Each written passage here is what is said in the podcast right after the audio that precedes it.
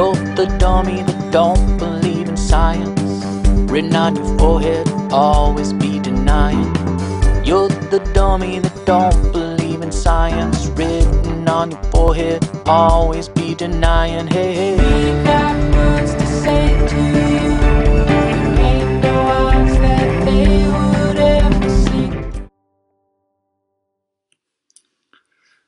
Hola a todos, soy Carlos Alfonso López y esto es Tu perro piensa y te quiere en Instagram. En el episodio número 10, que nunca pensé que llegase a, tanto, ah, y de nuevo desde, desde mi despacho, de nuevo desde Madrid, que la semana pasada emitimos, emitimos desde, desde Sevilla, porque estábamos de viaje de adiestramiento. Bien. Eh, había pensado que podía ser interesante, bueno, primero saludar a todos los que, los que han aparecido por aquí. Veo que está ahí Magia Canina, que está Ana Laura Blanca, que está, ¿sabes? Adriana Lordi, que está, ¿sabes? Eh, Lourdes Verdaguez, Felices los Perros, que me encanta el nombre. ¿Sabes? Bueno, hay Rastas del Llovers, ¿sabes? Víctor Barajas, hola campeón, campeón tú, yo últimamente no. Ah, bien, Hoy eh, quería comentaros un tema que, que- sorprendentemente mm, provoca mucho debate en el mundo del perro, pero quería empezar con una anécdota que, que le encanta siempre a mi compañero Marcos, que le encanta contar estos chistes y tal, así un poco, un poco, un poco freaks, ¿no? Y es que dice que la redundancia determina mucho de la calidad de las cosas. Dice que están eh, un hombre fumándose un puro y dice el otro, oye, qué buena pinta tiene ese puro. Y dice, hombre, es habano. Dice el otro, pero habano, habano. Dice, bueno, habano, habano, habano. Vale, En este caso, si nos fijamos, han, han redundado sobre, sobre habano. Y como dice mi amigo Marcos, si te lo dicen dos veces, habano, habano, eso reafirma su calidad de habano. Pero si te lo dicen tres, una o tres, parece dudoso. Habano, habano, habano. Ah, Es como no tan habano. Bien, la, redundancia, el, reiterar una señal, el repetir una señal o el usar varias señales para indicar una misma cosa a un perro, es, es- es un fenómeno comunicativo con el que tenemos que, que convivir y conocer. Y, y es de estas cosas que además en comunicación, en aprendizaje, en casi todos los campos que han estudiado este fenómeno, pues la gente, pues, pues más o menos, o sea, tiene, tiene datos. Sí, el chiste es malo, me dice Magia que el chiste es malo. Sí, el chiste es malísimo, pero ¿qué le vamos a hacer? O sea, mm, es, es lo mejor que tenía. O sea, ya, ya de ahí las expectativas para abajo. Bien. Eh, entonces, realmente es, un- fenómeno muy estudiado, el fenómeno de la redundancia. Sin embargo, en el mundo del perro eh, parece todavía una cosa un poco como más de club de fans. Es decir, yo oigo gente decir, no, al perro jamás hay que reiterarle y repetirle la señal. Si se la has dicho una vez, debe ejecutarla. Que normalmente quien está en contra radical de la redundancia suele ser gente como muy férrea, como con una idea muy recia de lo que es el entrenamiento, ¿no? Eh, y que parece subyacer eh, por debajo de todo eso el hecho de que si tú redundas, lo que pasa es que el perro se está pitorreando de ti. ¿no? O sea, que si te tienes que decir dos veces sienta, el perro es que se está, se está, se está riendo de ti directamente. ¿Vale? Y por el otro lado, pues también hay gente que, no, al perro díselo las veces que, que sea conveniente y repíteselo y, ¿sabes? que también parece asociado a un tipo de, de forma de entender el perro, ¿no? En el que, en el que, bueno, pues parece más o menos como de, oye, pues te voy a presentar una instancia de si te quieres sentar, pues, pues, pues ya verás tú si me dices y todo esto. Entonces, realmente yo, entiendo algunos debates eh, conceptuales y algunos debates mm, sobre nuestra forma de enfocar el adiestramiento en algunos temas. Entiendo que sean encendidos y entiendo además que no haya una, una verdad absoluta y que podamos estar mm, discutiendo sobre ello. Pero con la redundancia no lo entiendo. Porque es una cosa tan estudiada y tan conocida, cuando funciona bien y cuando es un problema, que no tiene mucho sentido realmente el, el tema de, de estas discusiones que tienen más que ver con, con creencias, ¿no? Con esa creencia eh, sobre cómo trabajar, cómo vivir, cómo estar con un perro. ¿Vale? La redundancia comunicativamente tiene tres utilidades básicas, ¿no? Primero, asegurar que se ha recibido la información. Es decir, mm, puede pasar que alguien te diga hola y, tú no te des cuenta y te ¡eh! que te estoy saludando, ¡eh! hola. Ah, entonces, mm, la redundancia, una de las cosas que, puede hacer es que nos aseguremos que ha recibido la información. O sea, que, que, el receptor a quien queremos destinar la información la ha recibido. Entonces, ¿cuándo es buena y mala con respecto a este parámetro? Si el perro está despistado y, nos, y somos conscientes de que no se ha enterado de la primero que le hemos dicho. Por ejemplo, el perro está corriendo por el parque suelto y le decimos ven. Y el perro sigue jugando. Puede pasar que no nos haya escuchado porque atencionalmente no esté, no, esté a, nosotros. Entonces, en ese caso, redundar no tendría por qué ser un problema. ¿Vale? O sea, si la, información no ha sido recibida, repetirla es una forma de garantizarse que, que se recibe. Obviamente, si el perro está atento, mirándote, está percibiendo la información y, y de repente El, perro pues, pues no, no, realiza la acción, es evidente que, ha recibido la señal y que es por otros motivos por el que no la realiza. Entonces, en este caso será negativa. Reiterarle al perro que sí está recibiendo la información va a ser negativo. Me pregunta Magia Canina que si los hábitos y las repeticiones como en nosotros hace al perro siempre que sea bien comunicada. Bueno, evidentemente, o sea, las, repeticiones, eh, la, reiteración en comunicación mm, en mamíferos sociales tiene elementos muy similares. De hecho, una de las cosas que a veces hacemos es sacar un poco mm, del contexto social, del contexto de comunicación entre dos mamíferos sociales, las señales de adiestramiento, como si eso de repente fuera una especie de señal eh, que se da en el vacío, que, que, no tiene valor eh, personal o valor individual entre los dos sujetos. Siempre lo tiene. ¿Vale? Entonces sí que funciona la, la redundancia, además se ha estudiado en la comunicación en diferentes especies, funciona de la misma manera. O sea, estos datos que doy no son datos de, es mm, exclusivos de las personas. Es decir, asegurar la repetición de la información cuando, cuando diferentes especies de mono encuentran a un predador, eh, reiteran, redundan en las, en las señales de aviso, hasta que todo el mundo pues, pues huye. Entonces, con respecto a asegurar la información, esto es muy sencillo. ¿Vale? Si el perro no ha recibido la información, redundar, repetirlo es bueno. Si la ha recibido, Ah, y no ha realizado la conducta por algún motivo, reiterarlo no es bueno. ¿Vale? Y alguien me dirá, ¿y no puede pasar que un perro eh, se aprenda a, fingir que no te escucha? Por ejemplo, he puesto el ejemplo de un perro en el, parque, está jugando con otros perros, dices, ven, eh, ni te mira y te digo, oye, pues mira, si no, no sabes si te ha escuchado, vuelve a decirle ven. Bueno, si para evitarnos esto, y en general sí que es conveniente cuando le pedimos a un perro que está despistado o a una persona, volviendo a lo que decía, a lo que decía Ander, si le pedimos a un perro o a una persona que está despistado eh, alguna acción, si le damos una señal y no sabemos si, si, la recibe o no porque está otra cosa, podemos hacer un mecanismo que funciona muy bien con perros y personas. Y es, primero, decir su nombre, ¿vale? Para indicar, pues oye, si me dicen Carlos, yo ya atiendo, el nombre es una señal que significa ahora va a venir algo de interés para ti, por así decirlo, ¿no? Cuando te dicen Carlos es que se van a referir a ti. Entonces tú lo que puedes hacer es sencillamente, ¿sabes? Si se quiere hacer el orejas, como dice Héctor, le dices el nombre. ¿Sabes? Eh, Pepito. Pepito eh, gira la oreja, tal, ven. Y ahí te aseguras esto.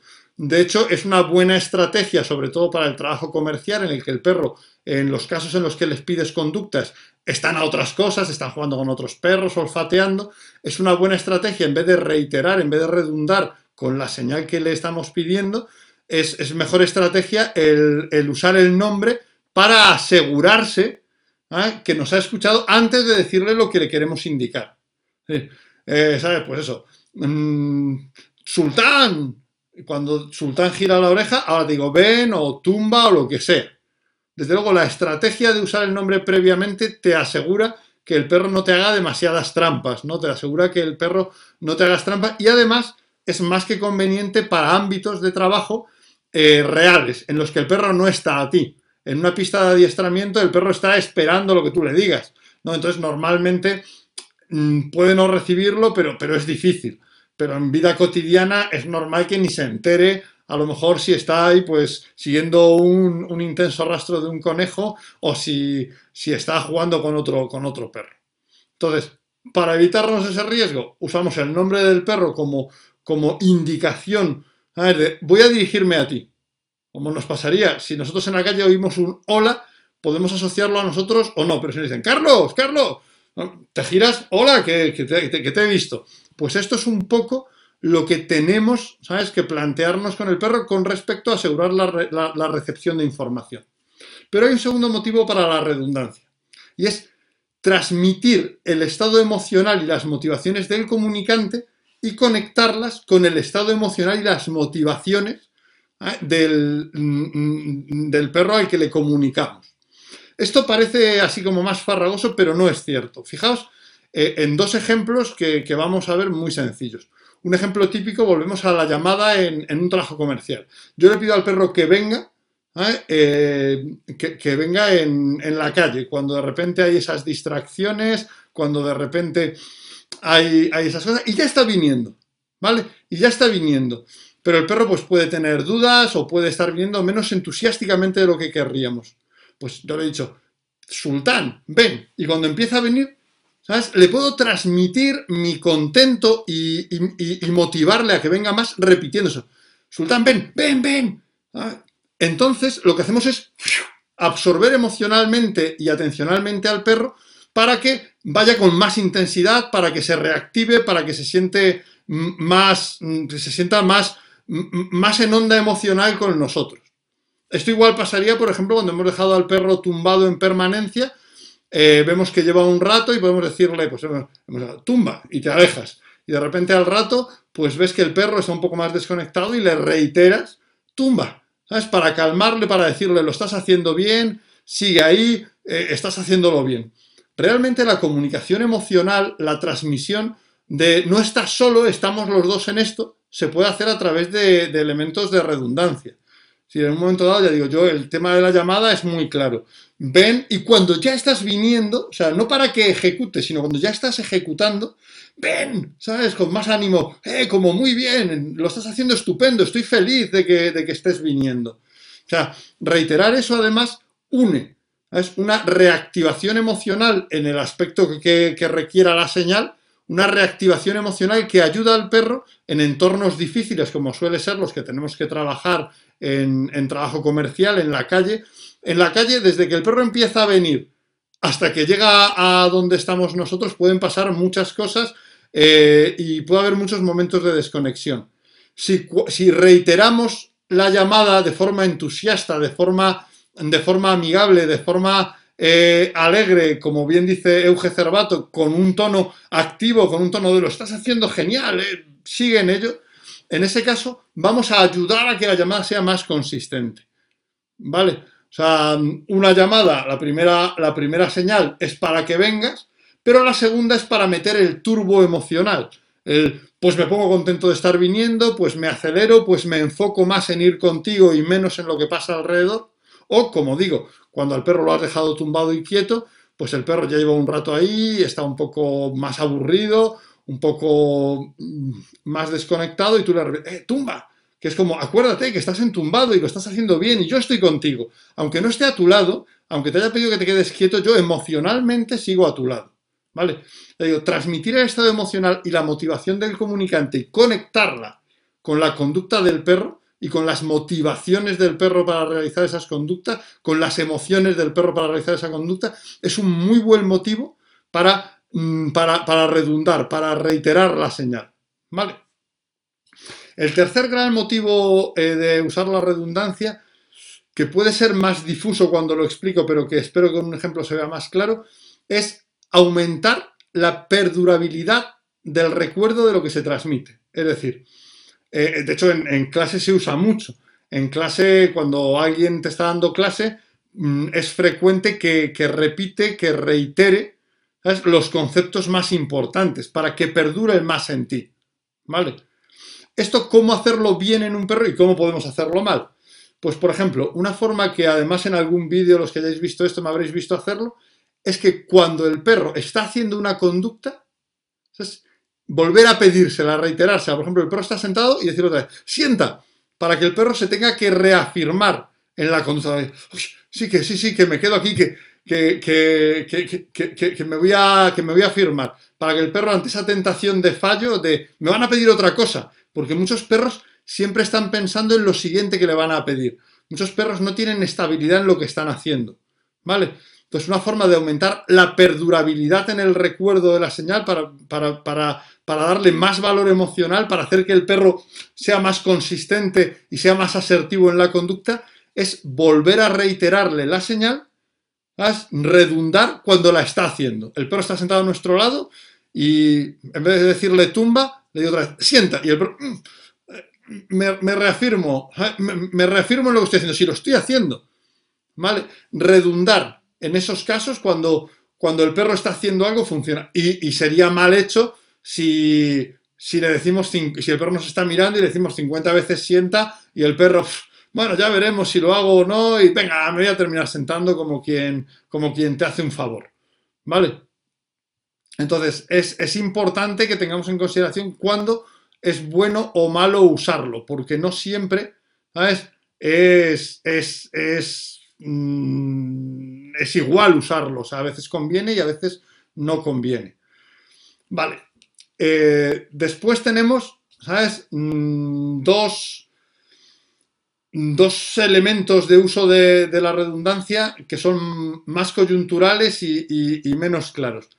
El primero, que es para mí muy importante, es mantener al perro atento a una categoría concreta de señales. ¿Vale? Por ejemplo, mm, yo no quiero que el perro se empiece a fijar en mi expresión corporal porque muchas veces con mi expresión corporal le puedo dar indicios de lo que le voy a pedir después. Entonces, si yo reitero el pedirle eh, alguna cosa con la voz, mantengo al perro atento a señales que sean eh, orales, a señales que están transmitidas por la voz. Y no le doy mucho margen a que esté intentando darse cuenta de cuando me agacho un poquito, de cuando hago alguna cosilla y tal, porque si el perro empieza a captar esos indicios involuntarios de lo que le voy a pedir después y se me empieza a anticipar, voy a tener muchos problemas después porque el perro va a saber antes de que se lo diga lo que le estoy pidiendo. ¿Vale? Entonces, un buen motivo es decir, si yo redundo, si yo le repito una señal, eh, será beneficioso si evito que el perro, pues porque, porque tarde un rato en decidirme hacer algo, evito que el perro, pues, pues mm, reconozca esos pequeños movimientos intencionales, ese pequeño movimiento de agacharse que hacemos antes de pedirle el tumbado, ese pequeño movimiento de colocarnos antes de pedirle el junto, Entonces, reiteramos el siente y premiamos cuando se está construyendo. Me pregunta Euge Cervato si reiteramos el siente y premiamos cuando se está construyendo y sobre todo después. O sea, esto es para toda la vida del perro. O sea, eh, tú puedes hacerlo siempre para que el perro se reafirme. ¿Vale? De hecho, incluso puedes hacerlo para que el perro eh, elija entre dos señales contradictorias. Por ejemplo, tú puedes hacer una acción de, de, echar a andar como para que el perro rompa el sentado y a la vez decirle sienta, para que el perro tenga que elegir, sienta otra vez, para que tenga que elegir el quedarse. ¿Vale? Y un último motivo que tenemos para, para mm, usar la reiteración, para redundar, es un motivo que es para el entrenador. A veces el entrenador necesita realmente transmitirle al perro ¿eh? que, se siente conectado con él y que está contento con, con, lo que está haciendo y que están los dos, por ejemplo, pues en junto, que siguen en junto. O sea, hay veces que el entrenador necesita reiterar la señal al perro, necesita redundar para, para transmitir su conexión también con, el ejercicio. Eso es típico. Eh, en el ven que hemos dicho, cuando tú ves que el perro viene bien, te apetece decirle, eh, ven, que sí, que esto va genial. Típico también es en el junto, cuando el perro va muy conectado, además de un muy bien, además de tal. Eh, mm, si lo habéis hecho alguna vez, te apetece volver a decirle cuando haces un giro especialmente bueno, cuando, cuando todo ese junto funciona en armonía, te apetece a ti reiterar y decir, aquí estamos en junto. Y decirle al perro, junto, que estamos aquí a tope en junto. Eso es más que interesante. Eso es, mm, mm, las necesidades del entrenador son importantes. Eh, me saluda aquí el, el, Eh, me saludan por aquí eh, el maestro, ¿sabes? De Orelab. es Encantado de verle, caballero. Espero que todos los cachorricos que tiene usted por ahí estén bien. Bien. Y ahora os quiero hacer una pregunta eh, para, terminar con esto. Cuando yo quiero mm, sustituir una señal o una ayuda o una indicación por otra, es decir, por ejemplo, yo le señalo al perro el suelo y se tumba. Y quiero sustituir eso por, una palabra que sea tumba. ¿Cuándo creéis, esos son dos señales que significan lo mismo, que van a significar lo mismo?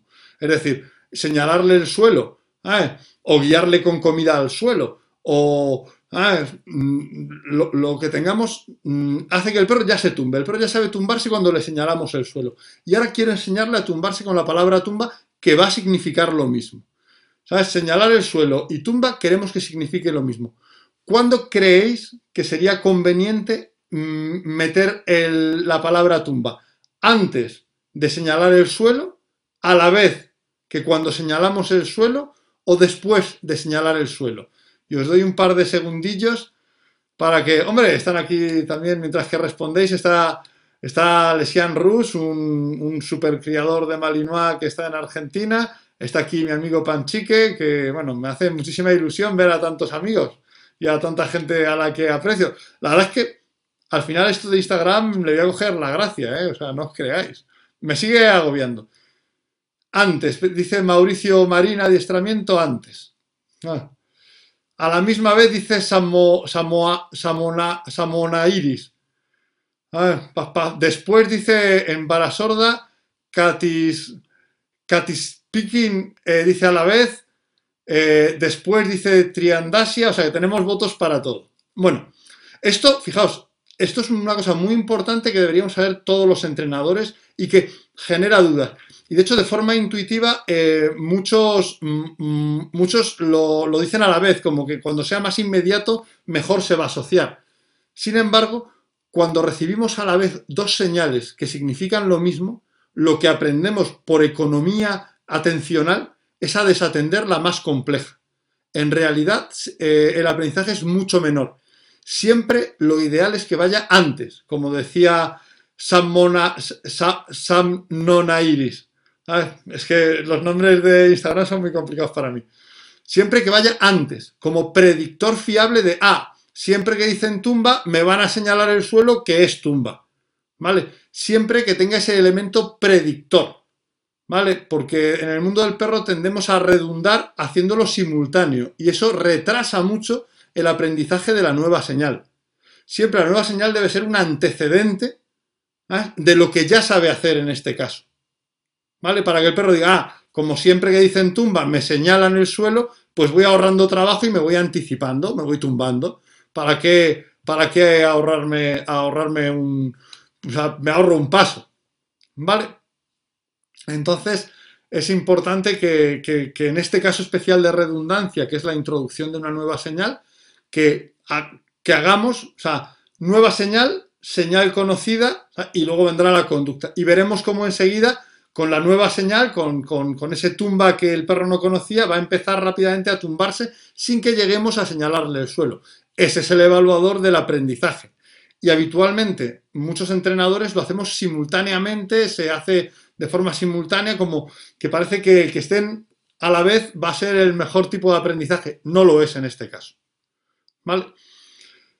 Pues mm, me he pasado, pero muy poquito del tiempo. Os iba a haber preparado unos vídeos, pero hemos tenido un problema con un curso online que estamos dando, el perro valiente, que se ha caído la conexión y hemos estado solventándolo para que los compañeros que están recibiendo ese curso lo puedan seguir recibiendo. Así que bueno, pues lo hemos hecho un poco más a pelo, pero creo que con todos los conceptos son más o menos claros y si no, siempre podéis repasarlo volviendo a ver esto en YouTube o escuchándolo como, como podcast. Muchísimas gracias a todos por aquí. A ver, hay varias preguntas, voy a intentar. Los perros son especialistas en anticipar, comenta eh, Ana Laura, pues efectivamente, o sea, los perros son especialistas en anticipar, entonces si les damos antecedentes que les permitan hacerlo, van a aprenderlos mejor. Si la nueva siempre, eh, pregunta Triandasia, si la nueva siempre antecede, en caso contrario también. Sí, sí, o sea, siempre la nueva antecede, da lo mismo que la que conozca el perro, sea la gestual o la oral. ¿Vale? Es decir, si el perro sabe tumbarse con tumba y quieres enseñarle señalándole el suelo, pues lo que haría sería señalarle el suelo primero, luego decirle tumba. ¿Vale? Siempre, la nueva señal que queremos introducir y que queremos que sea redundante, porque queremos que signifique al final lo mismo que la que ya tenemos, siempre va antes. ¿Vale, Katy? Perdón, vale Triandasi, es que ha escrito Katy mientras tanto y tal. Eh, cruelmente, Héctor dice que me despida con otro chiste, lo cual es, es cruel porque es, es, reírse, es reírse de mí. Vale. Bien, eh, tengo por aquí, pues, pues de, Manuel, abrazos, eh, de Panchi, de mi amiga Ida, bueno, un montón. Otro chiste, no, otro chiste soy incapaz. Ya, ya me habéis cortado y tal.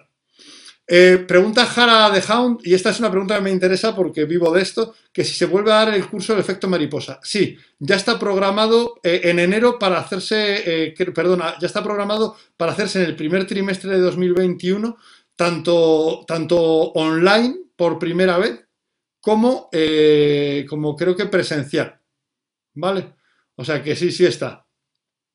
Pues con esto os voy a dejar con, Derek Clegg, que finalmente es lo que yo creo que la gente viene, viene a ver a, esto, viene a escuchar a Derek, que es mucho más, mucho más interesante y mucho mejor artista que yo contando chistes, obviamente. Pues hasta luego, nos vemos el miércoles que viene que quizá mmm, hablemos de un temilla que hace tiempo que me apetece poner en común con, con vosotros. Hasta luego.